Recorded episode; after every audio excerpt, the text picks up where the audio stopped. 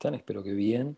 Eh, tengo acá algunas preguntas que, me estuvieron haciendo estos días sobre la temática ufológica. Y acá me preguntaban sobre, desde mi perspectiva, la diferencia entre la cuarta y la quinta dimensión, porque son diferentes. Bueno, se perciben diferentes, o sea, estando dentro de una nave de tipo UFO, las, naves, por lo menos la nave de Sirio, la cual yo estuve en el año 1988, la hacen vibrar en una frecuencia muy dulce que sintoniza con la, con la energía de tu corazón y la hacen saltar a la cuarta dimensión, que es un espacio teórico pero que existe, que es más amplio, donde la perspectiva espacio-temporal se vive diferente, se vive como una deconstrucción, una deconstrucción de tiempo y espacio vos sentís estando en cuarta dimensión, primero que el espacio sobra, sobra siempre, y después cuando vos caminás en, una habitación, digamos, en una estancia de una nave, estando vibrando en cuarta dimensión, vos la sentís mucho más grande de lo que es realmente. O sea que el espacio sobra y sobra. Eh, la nave de Sirio no llegaba a ser una ciudad por dentro, pero se sentía mucho más grande. Las perspectivas son mucho más agudas, como si uno estuviera mirando a través de una lente de 30 milímetros o 25 milímetros, y el tiempo se percibe de una manera deconstructiva también aleatoria. Vos tenés flashes de tu pasado, flashes de tu futuro, y todo de una manera bastante aleatoria, digamos. Eh, y las naves se geoposicionan en cualquier lugar del universo al instante. No sentís que pasa tiempo, la realidad holográfica se construye alrededor de la nave o se reconstruye alrededor de la nave y la nave no parecería que se mueva. Eh, no tenés sensaciones de inercia dentro de la nave. Eh, caminás en un espacio que vos crees que vas a caminar 5 metros y caminas 10, 12, 15 metros, o sea, caminas mucho más. Es como si vos te sumergieras dentro de un espacio que es mucho más amplio. El espacio sobra y sobra en la cuarta dimensión y es real la cuarta dimensión. O sea, es un espacio que existe. Hacen vibrar la nave en una frecuencia tan alta que la hacen saltar un espacio diferente al que nosotros percibimos en la, en la tercera dimensión. No es el astral, no es el plano astral, es otro espacio.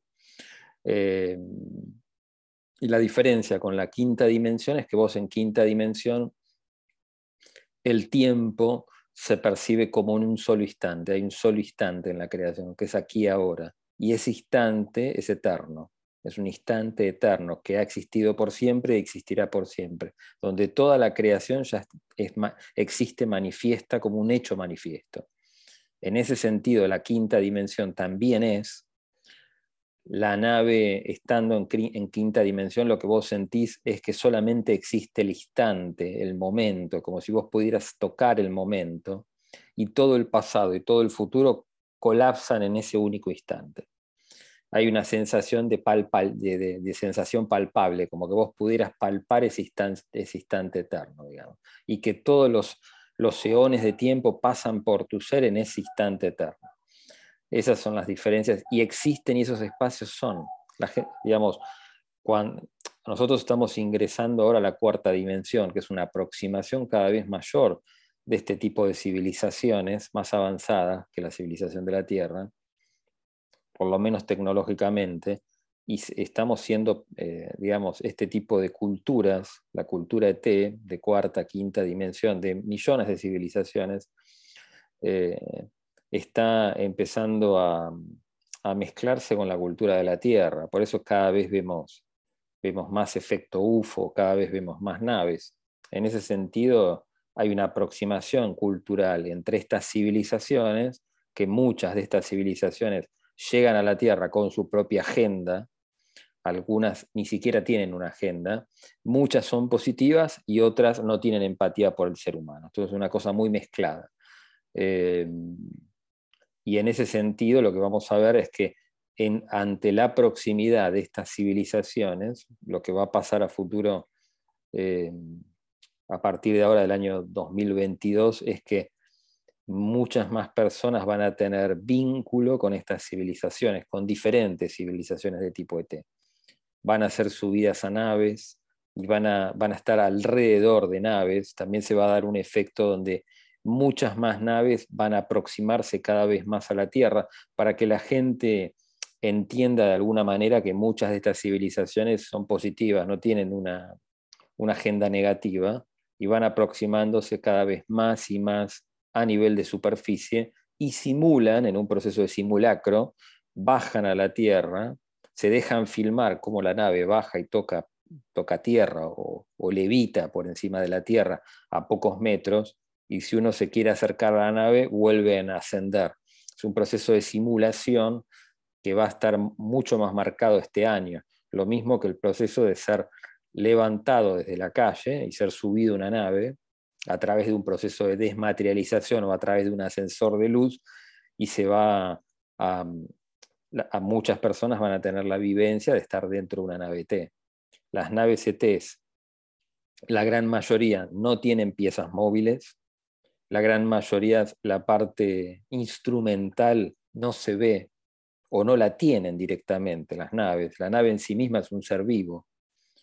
Y uno, si si la nave está vibrando en cuarta dimensión, uno va a tener un reflejo dentro del corazón de uno mismo, un reflejo amoroso dentro del corazón de uno mismo, y uno puede bien entrar en éxtasis estando en cercanía de estos seres. Eh, y eso es un poco lo que se viene, digamos. Eh, esa es la diferencia entre cuarta, cuarta y quinta dimensión. El tiempo se, se percibe diferente. En tercera dimensión nosotros estamos acostumbrados, nuestro cerebro físico decodifica el tiempo como pasado, presente y futuro, como si fuéramos hacia una flecha que es el futuro, que es incierto, no sabemos qué es lo que, lo que nos depara el futuro, eh, pasando por un presente muy fugaz, que no lo podemos tocar con las manos. En la cuarta dimensión el tiempo es totalmente relativo, vos tenés flashes de tu futuro lejano, flashes de tu pasado, de tus vidas pasadas, todo en un collage. Y el, y el espacio se vuelve relativo también. Vos caminás mucho más de lo que el cerebro físico te dice que tenés que caminar en un espacio y parece que sobrará espacio por todos lados. Eh, las perspectivas son más agudas y la nave en sí misma parece que no se mueve, que no se moviera en la quinta dimensión es especular a nuestra tercera dimensión. La quinta dimensión solamente existe el ahora, el ahora eterno. Porque hay un solo instante en la creación, que es aquí ahora, y ese instante no tiene comienzo, no tiene final, es una singularidad. Ha existido por siempre y existirá por siempre como un hecho manifiesto. Lo que cambia de este sol, de este instante eterno, es la perspectiva desde, desde vos, desde donde uno mira, digamos. Y en ese sentido, todas nuestras vidas físicas son diferentes perspectivas de ese instante eterno. Eh, y acá me preguntan por qué las razas ET están tan interesadas por nosotros. Bueno, porque es parte del camino evolutivo, o sea, eh, nosotros estamos ahora entrando, vamos a pasar a ser una sociedad de cuarta dimensión, la Tierra va a pasar a ser un puerto celeste más.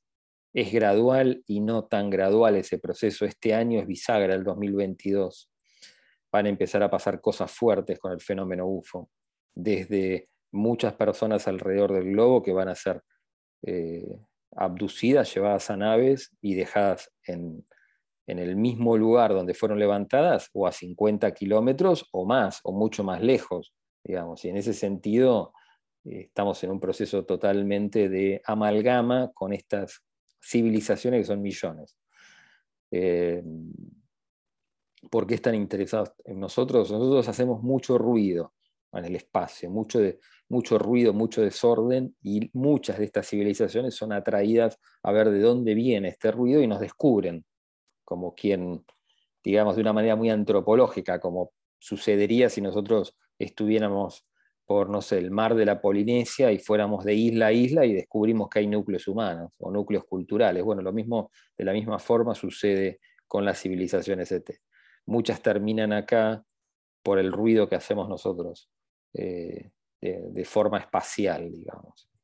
Eh, y nosotros estamos entrando cada vez más a lo que podríamos llamar el quinto sol, que es una nueva humanidad, una, humanidad que va a estar integrada con el universo, con el cosmos y con estas civilizaciones, eh, y va a haber una amalgama entre civilizaciones ET y la civilización humana. Eh, después, también, bueno, hay parte del interés que es genético, la gran moneda de intercambio a nivel universal es lo genético. Muchas de estas civilizaciones están muy interesadas en la genética humana. ¿Por qué? Bueno, por la genética humana, el ser humano, hasta donde yo lo puedo entender, lo que a mí me dijeron en la nave de Sirio es que el ser humano era conocido desde hace eones de tiempo. O sea que conocen la ubicación de la Tierra y que hay una humanidad de superficie desde hace, por lo menos algunas de estas civilizaciones, desde hace eones de tiempo. El ser humano fue traído al planeta Tierra, no es nativo del planeta Tierra. Diferentes oleadas de tipo humanoide llegaron a este sistema solar y lo colonizaron. Y nosotros somos, de alguna forma, representamos una civilización extraviada. Eso esto va a ser reconocido por los gobiernos a medida que pasa el tiempo. el primer reconocimiento fuerte del fenómeno ET va a ser de que el fenómeno ET es real, no es una fantasía de ciertas personas, sino que es real. No estamos solos en el universo y no es solo que no estamos solos, sino que hay millones de civilizaciones que nos visitan. Es al revés, el universo está densamente poblado por diferentes tipos de inteligencias, cerebros astrales, eh, inteligencias mentales que no tienen cuerpo, seres de luz, de todo hay. Eh, cada una de estas, de estas culturas de tipo ET nos visitan con su agenda para el planeta Tierra. El planeta Tierra está por entrar en una fase que podríamos decir de cuarta dimensión, de relatividad, relatividad de todo. Lo primero que van a hacer los gobiernos es reconocer de que no estamos solos en el universo, y el siguiente reconocimiento que va a haber es de que el ser humano no es nativo del planeta Tierra, fue traído acá por diferentes civilizaciones de tipo ET, humanoides. Por eso tenemos diferentes razas, diferentes colores de piel, porque básicamente son diferentes avanzadas de tipo humanoide que fueron gestándose en diferentes lugares de la galaxia y, parte fueron, fueron dejadas acá como avanzadas civilizadoras, que después fueron la simiente de diferentes razas. Eh, el interés, el gran interés por nosotros es por lo genético, porque el ser humano tiene una genética muy particular. Y la moneda de intercambio de muchas civilizaciones es lo genético, es el mejoramiento genético. Eh, en ese sentido, por eso muchas de las abducciones terminan en retiro de material genético, desde muestras de piel, semen, óvulos. La creación de razas híbridas ya es un hecho ya existen razas híbridas, mitad gris, mitad humana. Eh, es inquietante, pero es así. O sea que lo que podríamos decir que el mandala de, hojas de vida va llenándose cada vez más por razas que les interesa fundamentalmente eh, crear nuevos eslabones de vida entre diferentes civilizaciones. Muchas de las razas grises que nos visitan no tienen cuerpo emocional y no entienden las emociones como las entendemos nosotros y crean razas híbridas como un nexo para poder entender a la humanidad. Y algunas, algunas razas quizás perpetuarse a través de la genética humana, eh, lo cual es totalmente inquietante, pero no sé bien qué podemos hacer con respecto a eso. Quizás una vez que ingresemos a lo que podríamos decir el quinto sol, la quinta humanidad, estas razas eh, degeneradas genéticamente se, se vayan y no tengan, no tengan cabida en el plan cósmico. La verdad es que no lo sé qué se puede hacer con eso.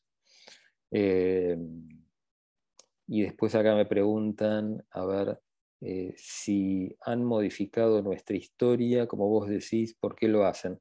Bueno, yo lo que digo es que estas, cuando uno estudia la casuística de tipo ufológico, la gran mayoría de lo que primero que te vas a dar cuenta es que el fenómeno UFO no es un fenómeno del siglo XX, del siglo XIX, XX, XXI, es un fenómeno que acompaña a la humanidad desde siempre. Yo últimamente estuve leyendo muchos casos de tipo UFO en la Roma antigua hasta el año cero y está lleno, está plagado a través de códices antiguos, latinos, de fenómenos extraños en los cielos que hoy serían básicamente fenómenos ufológicos pero no solo en Roma antigua, también en China, en Japón. Entonces, el, fenómeno UFO es un fenómeno que ha acompañado a la humanidad desde siempre, desde que la humanidad está en el planeta Tierra. Eh, estas civilizaciones existen desde hace millones de años, muchas de estas civilizaciones. Y en ese sentido, la, Tierra ha, sido visitada siempre y cuando uno lee la gran mayoría de estos eventos de tipo ufológicos antiguos, te vas, te vas a dar cuenta de que estas razas intervienen en la Tierra. Quizás no todas las razas, pero algunas sí. Y en ese sentido, la ley, la famosa, la tan mentada ley de intervención, como la menciona Star, Star Trek, no existe tal cosa. Estas, muchas de estas razas intervienen fuerte en la historia del ser humano.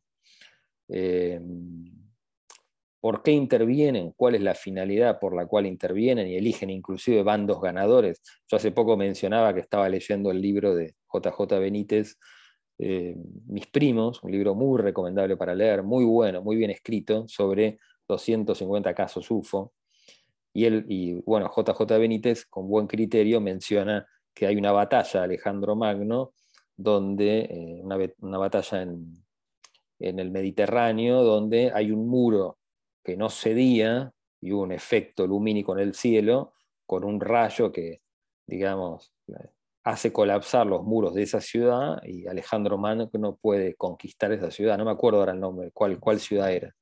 Eh, pero estas razas eligen hasta bandos ganadores, digamos. Y en ese sentido, ¿cuál es el propósito final? La verdad es que no lo sé, pero que han moldeado nuestra historia como una forma, dándole una forma arquitectónica en particular, lo han hecho algunas de estas razas, no sé si todas. Eh, ¿Por qué lo hacen y quieren que la historia humana tenga determinada geometría? No lo sé. Si es que se alimentan de nuestras emociones, si es que nos mantienen en la barbarie. Eh, yo soy más de, digamos, de ir por el camino del medio. No creo que todas las razas de T sean negativas ni todas positivas. O sea, tampoco caer en, el, en, una adolescencia de creer que son todas positivas. Yo voy más por el camino del medio. O sea, hay razas negativas y razas positivas. Eh, ¿Por qué algunas razas deciden moldear la historia de determinada forma? No lo sé. Quizás para alimentarse de nuestra historia o de nuestra energía, digamos, mantenernos en un estado de guerra constante? La verdad es que no lo sé. Eh, es difícil, es una pregunta difícil. ¿Por qué, la, ¿Por qué nuestra historia tiene, parecería ser que estos seres intervienen y al mismo tiempo le dan arquitectónicamente a la, historia una forma, digamos, que evidentemente ellos querían que tenga? Ahora, ¿por qué? ¿Para qué? Es una pregunta dificilísima de contestar. Si es que algunas de estas razas se alimentan de la energía negativa del ser humano y por eso nos mantienen en una especie de, guerra constante. Puede ser tranquilamente, una cosa así, que algunas de estas razas tengan como ese propósito. Y esto es un poco, hasta donde lo puedo entender, esta parte de la galaxia es un poco tierra de nadie, entonces cada uno hace lo que quiere. Eh, no parecería ser después de que la Tierra ingrese al quinto sol, a la quinta humanidad, no parecería que eso fuera a continuar así. Eh, con lo cual es difícil. Sí parecería ser, eh, lo digo con un sí rotundo, de que alguna de estas razas intervienen para que la historia humana tenga una morfología en especial. Ahora, ¿cuál es la finalidad? Quizás mantenernos en un estado de barbarie, y alimentarse de nuestra energía o inclusive de, nuestra alma, que también puede ser. Hay mucho de lo que yo concuerdo con muchas de las teorías de, Conrado Malanga y de David Jacobs, que muchas de las abducciones, no creo que todas, pero muchas, eh, tienen el propósito de inclusive del robo de almas. O sea, eh, hay razas que son realmente degeneradas, digamos, razas ET. Eh, pero es difícil entender, a ver, ver cuál raza, por qué motivo impuso determinada forma en la geometría de la historia. Y acá me estaban preguntando, a ver, eh, si es muy llamativo por qué tantos millones de civilizaciones llegan a la Tierra teniendo esa tecnología y el ser humano no la tiene. Eso es algo que a mí me llama mucho la atención. Es como vivir en, en un barrio de ricos. Todo el mundo es rico menos vos. ¿Y por qué vos no llegaste a ser rico? Es, una pregunta difícil, digamos, para el ser humano. Nosotros no hemos desarrollado tecnología porque no hemos podido o porque el ser humano ha sido, digamos, sumergido en una guerra constante desde hace milenios para que no pueda desarrollarse. Es muy probable que haya sido así. La forma en la cual se le ha, se le dado la historia a la humanidad eh, sumergiéndola en la barbarie precisamente para que no se desarrolle y ser de alguna forma eh, una granja, lo que, plantea, lo que planteaba en su momento Salvador somos una granja. Em, y acá me preguntan, a ver, ¿qué va a pasar con nosotros cuando esta civilización baje? Hasta donde yo lo puedo entender, el fenómeno del quinto sol es real, se va a dar quizás después de un parto planetario, no va a ser una cosa de un día para otro. Em, si realmente hay un evento de tipo parto planetario, como puede ser una tercera guerra mundial, o que un asteroide pegue sobre la Tierra, que es un poco lo que plantean muchas de las profecías que están documentadas, por ejemplo, en el libro Gog de JJ Benítez, o en Mis primos de JJ Benítez, o en el libro hay un libro anterior a mis primos, creo que solo para tus ojos, que también cuenta muchos casos donde a muchos contactados, los, los, digamos, estas civilizaciones etéles decían que en el año 2027 va a pasar algún tipo de catástrofe. Es bien probable que después de esta catástrofe estas civilizaciones bajen y le den al remanente humano una forma de cuarta dimensión. Eso parecería que fuera a pasar así. Eh, o sea, ¿qué va a pasar cuando estas civilizaciones bajen? Bueno, lo que va a pasar es que se va a develar el misterio de por qué la, forma, digamos, por qué nosotros estamos acá. Primero, no estamos solos, existen millones de civilizaciones de diferentes estratos vibracionales, inclusive que no vienen de este universo. O sea, el todo lo que es o el cosmos es más grande de lo que nosotros creemos y la civilización de la Tierra es una civilización extraviada no nació, el ser humano no nació en el planeta Tierra, fue traído acá, al planeta Tierra. Eso es lo que, lo que va a pasar. Y después que es la Tierra va a pasar a ser un puerto celeste más en este sector de la galaxia y va a haber intercambio entre civilizaciones. Nosotros vamos a visitar a nuestros vecinos galácticos y nuestros vecinos galácticos nos van a visitar a nosotros. Y se le va a dar a la humanidad una forma de cuarta dimensión. Con el paso de los cientos de años, la civilización humana va a pasar a ser intraterrena. Y después va a surgir en la Tierra una civilización de tercera dimensión y nosotros vamos a ser un poco, digamos, nuestra civilización que va a pasar a ser intraterrena, vamos a pasar a ser los hermanos mayores de esa civilización naciente que, esté en superficie. El planeta Tierra parecería ser una especie de laboratorio o de planeta madre, que pare humanidades cada tantos eones esto parecería fuera, que fuera a ser así, a través de diferentes profecías como las de Parravicini y diferentes eh, comunicaciones que diferentes contactados han tenido alrededor del globo.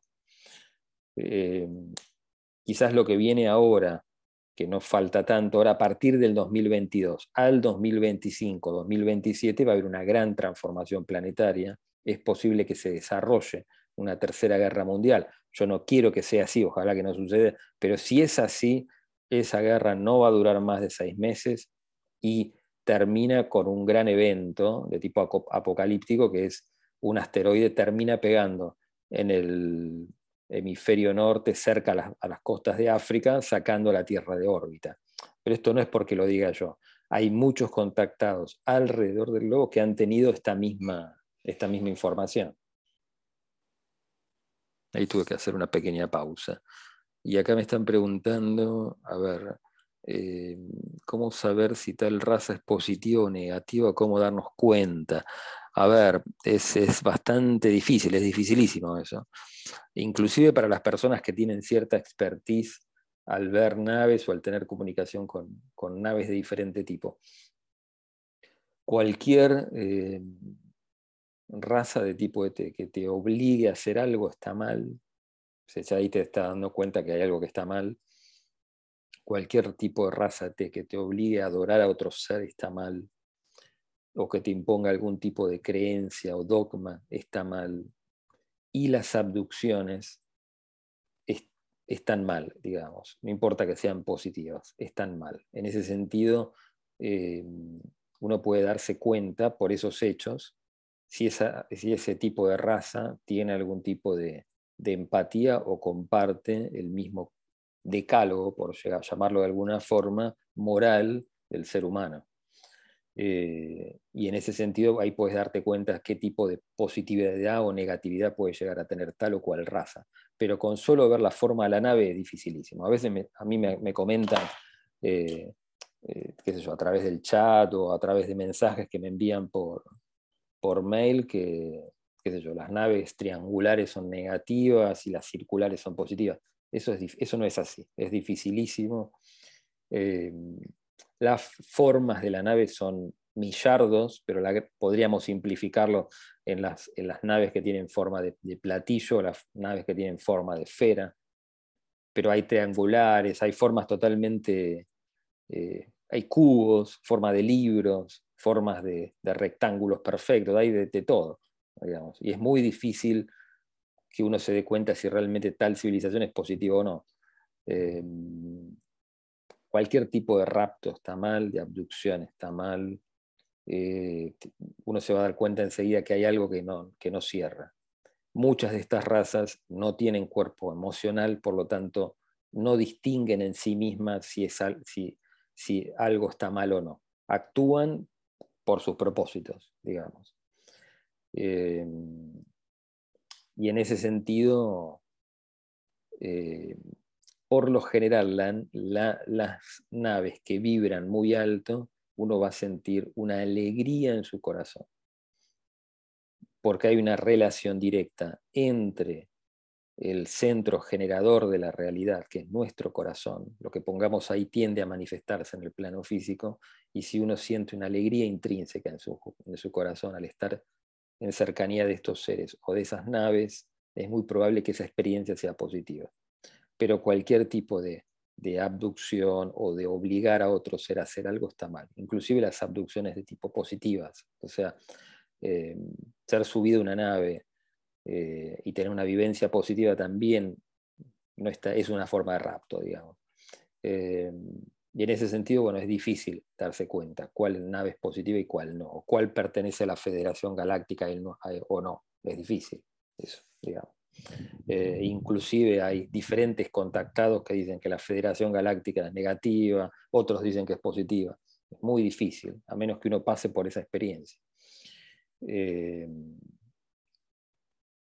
después, a ver, me preguntan acá si las razas se eh, crearon credos y religiones. ¿Cuál es la verdad? Buenísima pregunta. ¿Cómo darnos cuenta? la verdad versus cualquier cosa impuesta con propósitos negativos. También es, es difícil. A ver, la verdad es lo que es, es lo, la única, eh, digamos, eh, religión, por llamarlo de alguna manera, es la verdad, es lo que es, digamos. En ese sentido, es verdad que estas, estas, cuando uno estudia casos que son casos ufológicos, la Biblia es un gran eh, anuario o registro de, de casos ufológicos. Si uno estudia la historia de Ezequiel, el gran, el gran profeta Ezequiel, o Enoch, que bueno, no figura en la Biblia cristiana, pero sí en la etíope, eh, uno se va a dar cuenta que está ante casos ufológicos, eh, de patriarcas del Antiguo Testamento. ¿Cómo darse cuenta si hay algo de verdad en eso? Bueno, precisamente si el dogma moral que plantean estos, por ejemplo, en este caso, estas personas que fueron abducidas, estos, estos patriarcas, el dogma moral, es un dogma moral de empatía con la familia y con el ser humano y de amor a Dios, es positivo. Si no es así, es negativo, digamos, en ese sentido. Eh, así todo, uno tiene, digamos, eh, existe una sola religión elevada, que es que es entender de que hay una sola cosa en el universo, que es un amor infinito, que es Dios. Uno puede tener la idea de Dios que quiera. No importa que lo llamemos Brahma, Abraham, Jesús de Nazaret, Dios, Buda, Tao, el nombre que le queramos dar. Pero eso tiene que ser profundamente amoroso. Si no es amor, la idea de Dios queda vacía. O sea, si Dios no es compatible con el amor universal, con el amor a nuestra familia y al todo lo que es, una empatía general por todos los seres que rodean la tierra, entonces la idea de Dios queda vacía. Y en ese sentido eh, es importante, digamos, entender lo que es verdadero de lo falso y lo que tiene sentido de lo que no. O sea, Dios tiene que ser profundamente amoroso. Si no es amoroso, la idea, esa idea particular que uno pueda llegar a tener de la deidad queda vacía. O sea, uno puede sacar inclusive el nombre Dios, pero tiene, la, la idea del amor tiene que quedar. Si la idea del amor no está, estamos ante una carcasa, ante un andamiaje que es muy difícil de decodificar o de, o de practicar, digamos. Eh, y en ese sentido, eh, eso es lo importante, independientemente de que estos seres hayan moldeado las religiones, que hasta donde yo lo puedo entender, la gran mayoría de las religiones fueron moldeadas por estos seres. Eh, o sea, es importante entender que, que todo es uno, hay una unidad en todas las cosas y un amor intrínseco que uno tiene que tener, primero hacia uno mismo, hacia la familia, que es nuestro núcleo social, digamos, que arma una nación, y hacia el todo lo que es, una empatía hacia el otro ser humano, el respeto hacia otro ser humano en sus creencias, fundamentalmente. Lo que nosotros vamos a empezar a descubrir a medida de que la humanidad va avanzando hacia la cuarta dimensión es que no importa en lo que uno crea, lo importante es el respeto por, por el otro ser humano, por sus creencias y que no importa el nombre que le pongamos a la deidad, ese nombre va a estar siempre cercano a la figura del amor y del respeto hacia otro ser humano. Y es fundamentalmente, que es lo que viene ahora hacia la humanidad, que es el respeto hacia nuestra casa, que es la casa de Dios, que es el planeta Tierra. Nosotros tenemos que aprender a respetar nuestros ríos, eh, los árboles, la fauna, la flora, nosotros somos custodios de esa casa, no tenemos otro lugar a donde ir por ahora. Eh, y después acá me preguntan, ¿existe una forma de darnos cuenta si una nave es positiva o negativa? Bueno, ya lo había dicho, la sensación de amor intrínseca y de bienaventuranza en tu corazón. Eh, después me preguntan acá, eh, ¿por qué crees que has tenido todos los contactos que, han tenido, que yo he tenido, digamos? No son tantos, en 1988 con los seres de Sirio y después en el año 2013 estando en una nave cuántica, después en el 2015 con un ser híbrido, no son tantos, pero no sé bien por qué. Quizás por la perspectiva de ser docente y docente de arquitectura, de contar todo esto de una manera arquitectónica, jugármela, digamos, al contarlo. Eh, quizás sea por eso el propósito. Eh, y después me preguntan acá eh, ¿qué es un encuentro programado? Eh, ¿Se puede dar en cualquier lugar del globo? Sí, se puede dar en cualquier lugar del globo. Por lo general, lo que se llama encuentros programados de tipo ET es que vos entras en una comunicación telepática con ciertas inteligencias y se pacta un lugar que por lo general te dicen estos seres dónde vas a tener que ir y vos vas a ese lugar y está la nave ahí, o sos subido a una nave ET en ese lugar. Eh, es difícil tener un encuentro programado, a veces se da. Por lo general, la mayoría de los encuentros eh, son evocaciones, como los que hace Dr. Grer en Estados Unidos a través de el centro CS5, creo que es el centro que tiene él, donde diferentes personas van a un campo, meditan, hacen una evocación o una invocación a estas civilizaciones y ellas se hacen presentes. Pero eso no sería un encuentro programado. Un encuentro programado es ir a un lugar y tener un encuentro con estos seres y estar dentro de una nave de tipo ET. Los encuentros programados son los que relata, por ejemplo, en su momento Pablo Hauser, que es un contactado mexicano, eh, Enrique Castillo, que era un contactado colombiano, eh, bueno, y Siragusa en Italia, que son grandes contactados. Eh, no es algo tan, tan fácil de lograr, precisamente por el estado mental y vibracional fundamentalmente, que, que uno al estar cerca de estos seres, uno puede entrar en un colapso. Entonces no es algo tan fácil de lograr un encuentro programado. Eh, pero bueno, hay casos donde se ha dado, inclusive en lugares del globo, inclusive en grandes ciudades, como en Pablo Hauser, que, que lo invitaban a comer a restaurantes, o Enrique Castillo también, que, que de repente eh, él, los, contactos programados que tuvo, donde ha subido a naves de las Pléyades, bueno, se dio en, lagunas en Colombia, pero él en su casa en Venezuela, cuando vivía en la etapa en la cual vivía en Venezuela, él tenía visitas de un ser que después se dio cuenta que era un, personaje T de las Pléyades. Eh, o sea que se puede dar, pero no es algo tan fácil de lograr. Y después, a ver, eh, ¿cómo saber si uno fue abducido? A ver, buena pregunta. Por lo general, las personas que tienen una fascinación por el fenómeno ufológico, por lo general han sido abducidas. Si no, no se da esa fascinación por el fenómeno ufológico. Todas las personas que tienen así un acercamiento muy, muy, muy grande con el fenómeno ET es porque han tenido algún tipo de contacto de tipo ET que han sido abducidas y inconscientemente o más o menos conscientemente tratan de desentrañar el fenómeno, tratan de investigarlo, aprenderlo para tratar de entender qué les pasó. Porque por lo general en las abducciones hay tiempo perdido y hay un montón de cosas que se pierden, que vos nunca terminas de entender por qué. Eh, y en ese sentido, digamos, muchas de las personas que tienen ese tipo de fascinación, lo más probable es que hayan sido abducidas. Esto mismo lo descubrió Conrado Malanga en sus estudios de regresiones, que la gran mayoría de las personas que estaban así fascinadas con el fenómeno ET o les gustaban las películas de ciencia ficción, habían sido eh, abducidas y que el fenómeno de la abducción, lo mismo que comenta David Jacobs en Estados Unidos, empieza muy en la infancia, muy desde muy chiquito y continúa toda la vida. Más allá que la persona recuerde dos o tres, tres veces haber sido abducida, es un fenómeno mucho más grande y mucho más hasta global, digamos. Una de las cosas que determinó Conrado Malanga es que eh, el 1% de la población italiana había sido abducida. y eso es muy probable que sea más, más grande el número, inclusive. Eh, y después acá el fenómeno ufológico es real, no cabe duda. Son millones de es una pregunta que me están haciendo, son millones de civilizaciones que nos visitan. Eh, ¿Qué es lo que me están preguntando? Si es casualidad que nos visitan.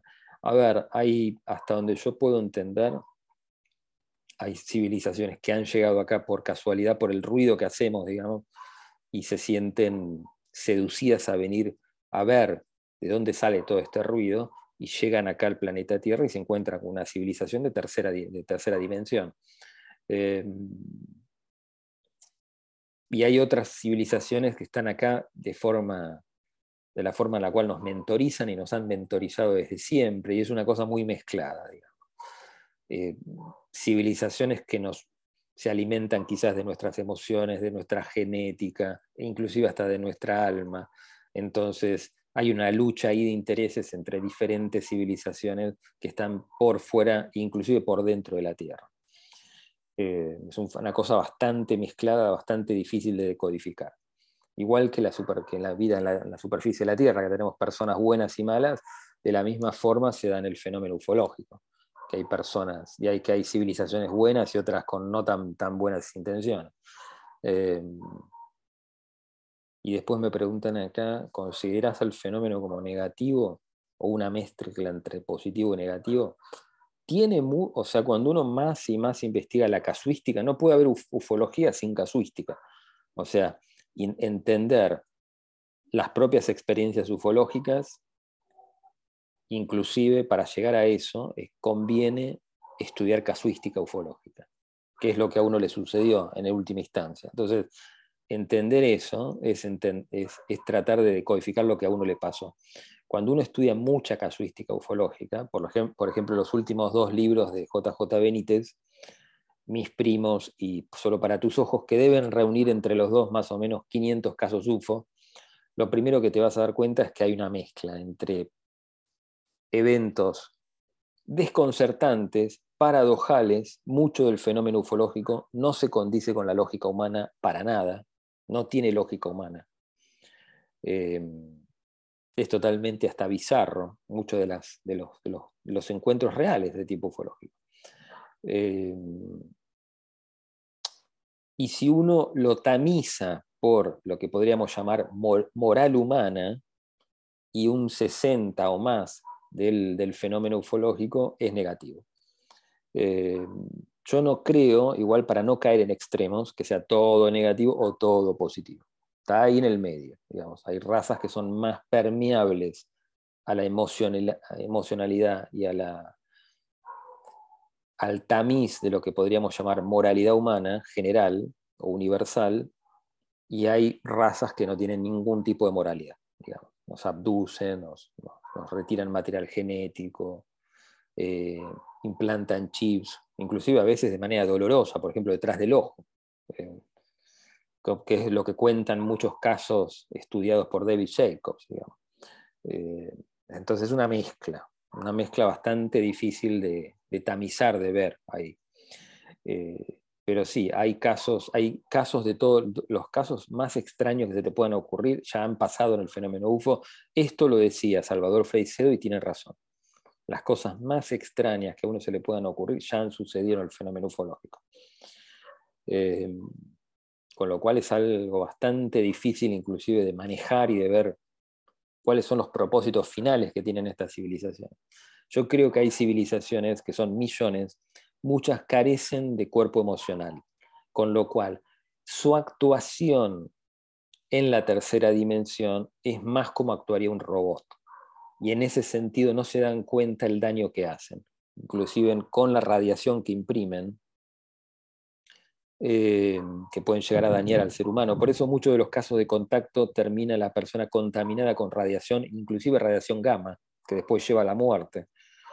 Eh, y muchas personas que han tenido contacto o estuvieron muy cerquita de naves terminan con el pelo totalmente blanco. Esto lo comenta JJ Benítez en los, en los últimos dos libros que escribió. Eh, y eso es real. Ahora, ¿por qué se da así? ¿Son malas estas civilizaciones? Yo no creo que sean malas como lo entendemos nosotros. Yo lo que creo que hay civilizaciones eh, que carecen de cuerpo emocional y por lo tanto actúan de una manera con propósitos totalmente desconocidos a los que tendría un ser humano y no se dan cuenta del daño que hacen. O, que, o tienen un rasgo evolutivo tan grande que no nos ven no necesariamente quiere decir que su espiritualidad sea superior a la del ser humano, quizás todo lo contrario, pero tienen mucha tecnología y nos ven de una manera muy antropológica, como nosotros veríamos quizás a un ser, que, a una civilización o a una cultura que todavía no, descubrió, la escritura. Entonces, eh, nos hacen pasar por procesos que son amorales, digamos. Eh, Después a ver qué más me preguntaban acá. La mayoría de las personas que cuentan sus abducciones o el fenómeno de la abducción pareciera que tuviera por parte de estas razas un antiré genético. Detrás del fenómeno de la abducción se encuentra la creación de razas híbridas. Es muy probable. Sí, es muy probable que detrás de la abducción se encuentre o la creación de razas híbridas, una hibridación del ser humano, o, o inclusive hasta un reemplazo en parte del ser humano o hasta una especie de ciclo de inmortalidad, como lo que plantea, por ejemplo, los raelianos o Rael, que es casi una religión ET, digamos que los, las civilizaciones ET se perpetúan en el tiempo, son casi o cuasi inmortales porque van creando clones y van, y van pasando de alguna forma su inteligencia y su alma de un clon al otro. Yo la verdad es que no lo, no lo sé eso, pero tampoco lo descargo. Eh, o sea, el fenómeno de la abducción, si uno estudia, por ejemplo, los últimos, no los últimos, pero los, dos los últimos libros que escribió JJ Benítez, que ahí resumen más o menos 500 casos UFO, la gran mayoría de esos casos UFO son encuentros cercanos del primero y del segundo tipo. Si uno los estudia en fondo, te vas a dar cuenta que la gran mayoría de esas personas lo más probable es que hayan sido abducidas. Lo que pasa es que no, se dan cuenta, no, lo saben, no lo recuerdan en su memoria vigílica. Ahora, si ahí en esos casos, en esos últimos, en esos 500 casos, estamos, estamos ante la presencia de 500 abducciones, hay que ver cuál es la finalidad para todas estas civilizaciones del fenómeno de la abducción, que puede ser bien desde la creación de híbridos, la clonación, eh, o hasta inclusive el robo de energía. Eh, y acá me están preguntando, a ver, ¿cuál es el caso que más te pareció interesante en el globo que hayas estudiado? Yo creo que el caso, más, el caso ufológico más interesante de todos, o uno de los más importantes, es eh, los chicos de Zimbabue. Cuando una nave, en 1994 creo que fue, desciende en una escuela en la provincia de Rúa, en Zimbabue, y 64 chicos salen de, sus aulas para ver el descenso, y inclusive algunos tuvieron algún tipo de comunicación telepática con estos seres. Eh, yo creo que es un caso que envuelve primero infantes de diferentes edades, de diferentes culturas, eh, de diferentes razas y de diferentes estratos sociales dentro de Zimbabue, que lo hace un caso paradigmático. Es muy difícil que esos 64 chicos se hayan puesto de acuerdo para todos elaborar una mentira parecida, digamos. Ese es un caso real, ufológico, que es muy difícil de, tamizar como una especie de, histeria colectiva, que los 64 chicos. El fenómeno del descenso de naves en colegios no es solamente, es un fenómeno global, se ha dado en Australia en la década del 90, en Zimbabue, en la década del 70 en Reino Unido, no me acuerdo ahora la ciudad, pero se dio un caso parecido al de Zimbabue, y en Santa Fe, en Argentina, también se dio un caso parecido. Eh, parecería ser un modelo global que impactara en la conciencia de esos chicos para que después esos chicos fueran quizás como un motor de, cambios sociales que tienen que ver con el medio ambiente. Por ejemplo, en el caso de los chicos de Zimbabue, muchos de los chicos decían de que eh, teníamos que cuidar más el planeta, que el planeta iba a sufrir una catástrofe, que teníamos que ser más amigables con el, con el reino animal y vegetal. Eh, quizás el propósito en ese colegio sea crear esa, especie de, simpatía por el planeta. Habría que ver el resto de los casos globales donde naves descienden cerca de colegios. Pero yo no creo que sea casual eso. Yo creo que eso, eso está puesto ahí a propósito. Mucho de lo que sucede en la casuística UFO parece que fuera puesto ahí a propósito. No, no parecerían ser abducciones o hechos casuales. Eh, y después me preguntan acá, a ver, por lo general las personas del fenómeno UFO o cercanas al fenómeno UFO son personas que han sido contactadas a lo largo de sus vidas y recuerdan parte de ese contacto. ¿Tú has tenido un contacto UFO? Bueno, sí, el que cuento siempre. en 1988 con los seres de Sirio, en 2013 con una nave cuántica, pero no sé de qué civilización, el ser lo que me dijo a mí es que no venía de este universo, y en el 2015 que estoy cara a cara con un ser híbrido de la civilización es el Sani, que existe y es real, que el gran canalizador de esta civilización es Dari Lanka en Estados Unidos. Em, sí, o sea, hay yo no me siento un contactado, pero hay casos de, contactados, digamos. Los más famosos del mundo son eh, Eugenio Siragusa en Italia y Enrique Castillo en Latinoamérica, digamos. Pero hay otros, digamos. Bueno, Pablo Hausen en México, por ejemplo. Eh, y acá me preguntan sobre el fenómeno de los contactados. Eh, si podría comentar el fenómeno de los contactados. A ver, hay casos yo no creo en el contactismo global, que se va a dar a futuro. La humanidad va a ser permeable, digamos, al contacto entre civilizaciones. Vamos hacia eso. Pero en este momento, digamos, que para hablar de un contactado es una persona que tiene una, un contacto a través del tiempo, a través de las épocas y recibe una comunicación de cierto peso para el ser humano, como en el caso de Siragusa que una de las primeras comunicaciones que recibe es que el, ser humano tenía que dejar de hacer experimentos, de explotar bombas atómicas a nivel, eh, digamos, a, nivel de la estratosfera, porque causaba un efecto, digamos, en el cerebro físico que llevaba al ser humano hacia la animalidad. Y eso es real, y a partir de, digamos, de la década del 60 más o menos, se dejó de hacer experimentación atómica en la atmósfera se firmó un tratado para que, entre las naciones para que eso no suceda. Em, el contactismo, entendiéndolo como seres que funcionan casi como embajadores para estas civilizaciones, tiene que tener peso la información que reciben estos seres, ser una información didáctica y que al mismo tiempo tenga un peso real para que esa persona sea, sea considerada un contactado y tiene que darse a lo largo del tiempo. O sea, a lo largo de de varios procesos de estar cerca de estos seres o en estas naves y que realmente esa información tenga, tenga una validez importante para el ser humano. Eh, ahí podríamos estar hablando de un, de un contacto real, digamos. Eh, ¿Qué sientes? Me están preguntando acá, para los próximos años, ¿qué va a suceder con el fenómeno ufológico? Hay una aproximación cada vez mayor a partir de este año 2022. Eh, este año es bisagra. Va a haber muchas simulaciones, un simulacro de naves descendiendo en lugares cada vez más cercanos a núcleos urbanos. Van a ser filmadas cada vez más naves, cada vez más grandes, descendiendo cerca de núcleos urbanos y volviendo a ascender. Eh, personas siendo abducidas y llevadas dentro de naves y dejadas en el mismo lugar donde fueron abducidas o a 50, 100 kilómetros o inclusive otro continente. Que la persona tenga la, la obligación de ir a su embajada y decir yo estaba en otro lugar.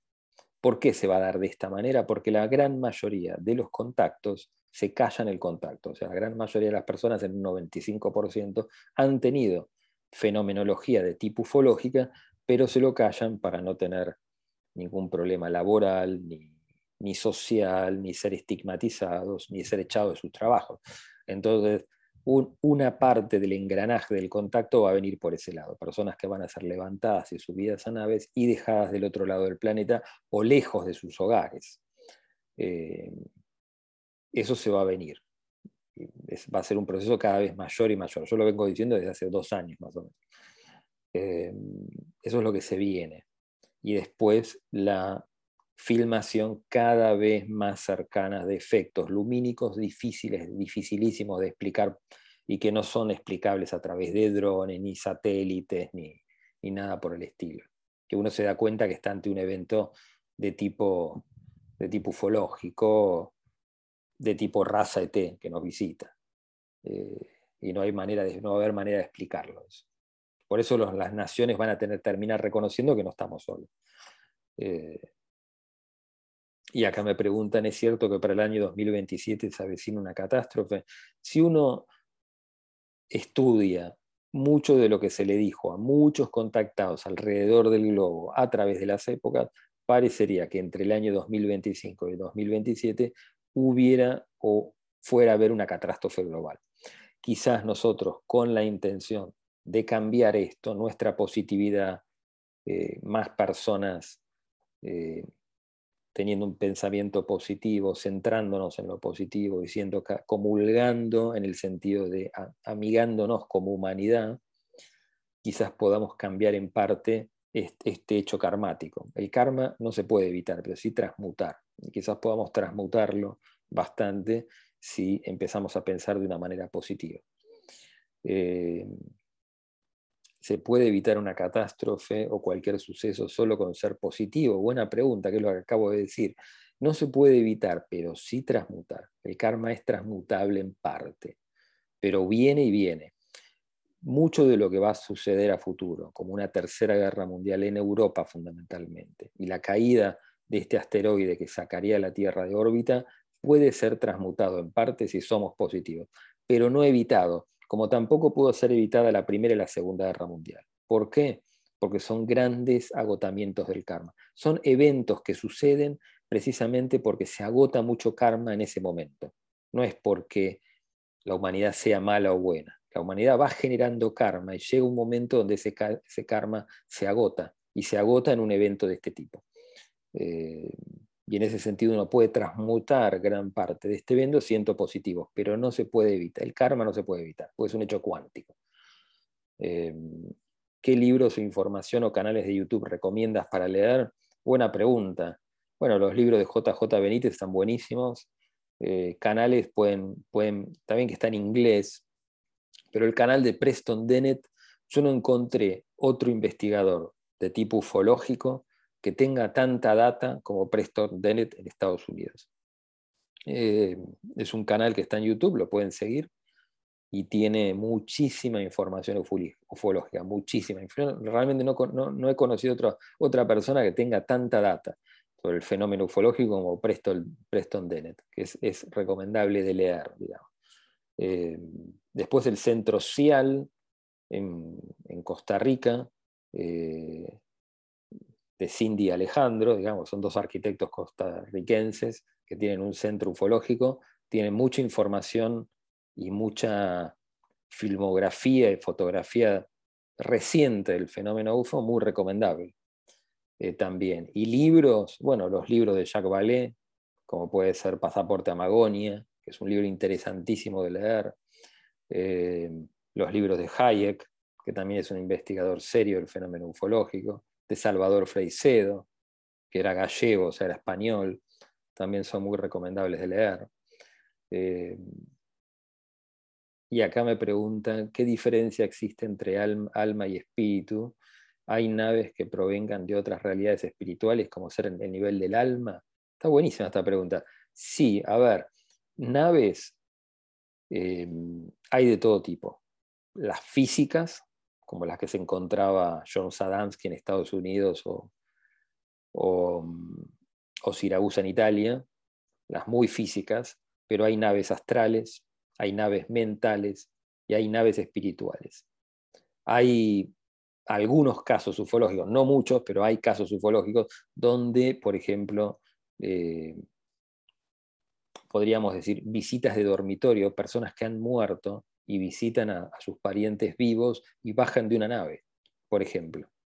Eh, la persona que recuerda o que tiene ese evento multidimensional, eh, parapsicológico, digamos, eh, ve a la persona descender de una nave, a su pariente muerto, por ejemplo.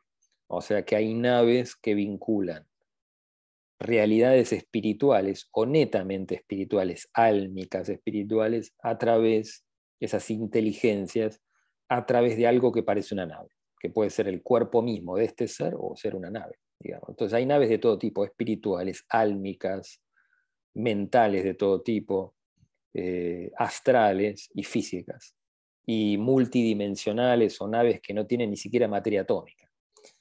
Eh, y en ese sentido está buena la pregunta. Sí, hay naves de todo tipo que vinculan diferentes realidades con nuestra tercera dimensión. Muchas de estas naves que llegan, hay un, lo que podríamos decir, una pata álmica una pata espiritual. A veces somos nosotros mismos desde una encarnación futura que visitamos nuestro yo en el pasado y reconocemos nuestro yo en el pasado. Hay vínculos que tienen que ver con el alma gemela, entonces son nuestro doble gemelo cuántico que nos visita, nuestra alma gemela que nos visita a través de una nave. Eh, hay de todo. Como el caso de Elizabeth Clarer, por ejemplo, que es un contacto álmico de alma gemela. Eh, y después la diferencia entre alma y espíritu. El alma es un reflejo del espíritu y es algo más parecido a una geometría que sueña todas las vidas en el ahora eterno. Más allá que nosotros crea, digamos, tengamos como un dejo de pensar que nos morimos y volvemos a nacer con otro, para los que creen en la reencarnación en otro cuerpo físico con otro set de experiencias. En realidad todas suceden en el ahora eterno, pero hay un, solo instante en la creación. Ahora, ese mandala experiencial es un reflejo del espíritu. Es como una gran puesta a tono del espíritu que es lo único real, lo único que ha existido por siempre y existirá por siempre. El espíritu eventualmente se lleva toda esa experiencia de vida consigo y entra a lugares que, están más allá del tiempo y del espacio y por lo tanto son inefables, no se pueden expresar con palabras. Pero después voy a hacer un programa específico sobre el alma y el espíritu. Eh, y después acá me preguntaba, una persona de Rock del Palo en, en, YouTube me preguntaba, siempre estoy por preguntarte qué pasó con tu cuerpo mientras tenías el samadhi, si seguiste caminando porque siempre que te escucho eh, relatarlo pareciera una especie de desmayo. Cuando yo sentí el golpe en la nuca, en realidad, ¿qué sucede con mi cuerpo? Ahí ya dejo de tener constancia del cuerpo. O sea, cuando eh, yo estoy por pasar por esa experiencia de Samadhi, yo lo que siento es el golpe, un golpe fuerte en la nuca y mi espíritu se sale del cuerpo y empiezo a tener una, una visión totalmente global. Era una esfera de conciencia, podía ver hacia atrás, hacia los costados, hacia abajo, y mi cuerpo físico empezó a dejar de tener relevancia. Yo lo que sí en determinado estado, cuando empiezo, mi conciencia se empieza a ampliar, empiezo a verme desde diferentes perspectivas, como, digamos, como si me reflejara en un salón de espejos, y ahí sí veo cuerpos físicos. Mi cuerpo físico reflejarse en una miriada de espejos, al estilo como lo muestra la película Ciudadano en el final, digamos. Eh, pero después mi conciencia se sigue ampliando y ya dejo de tener conciencia física, digamos. Eh, bueno, les mando un abrazo muy grande y espero que estén bien.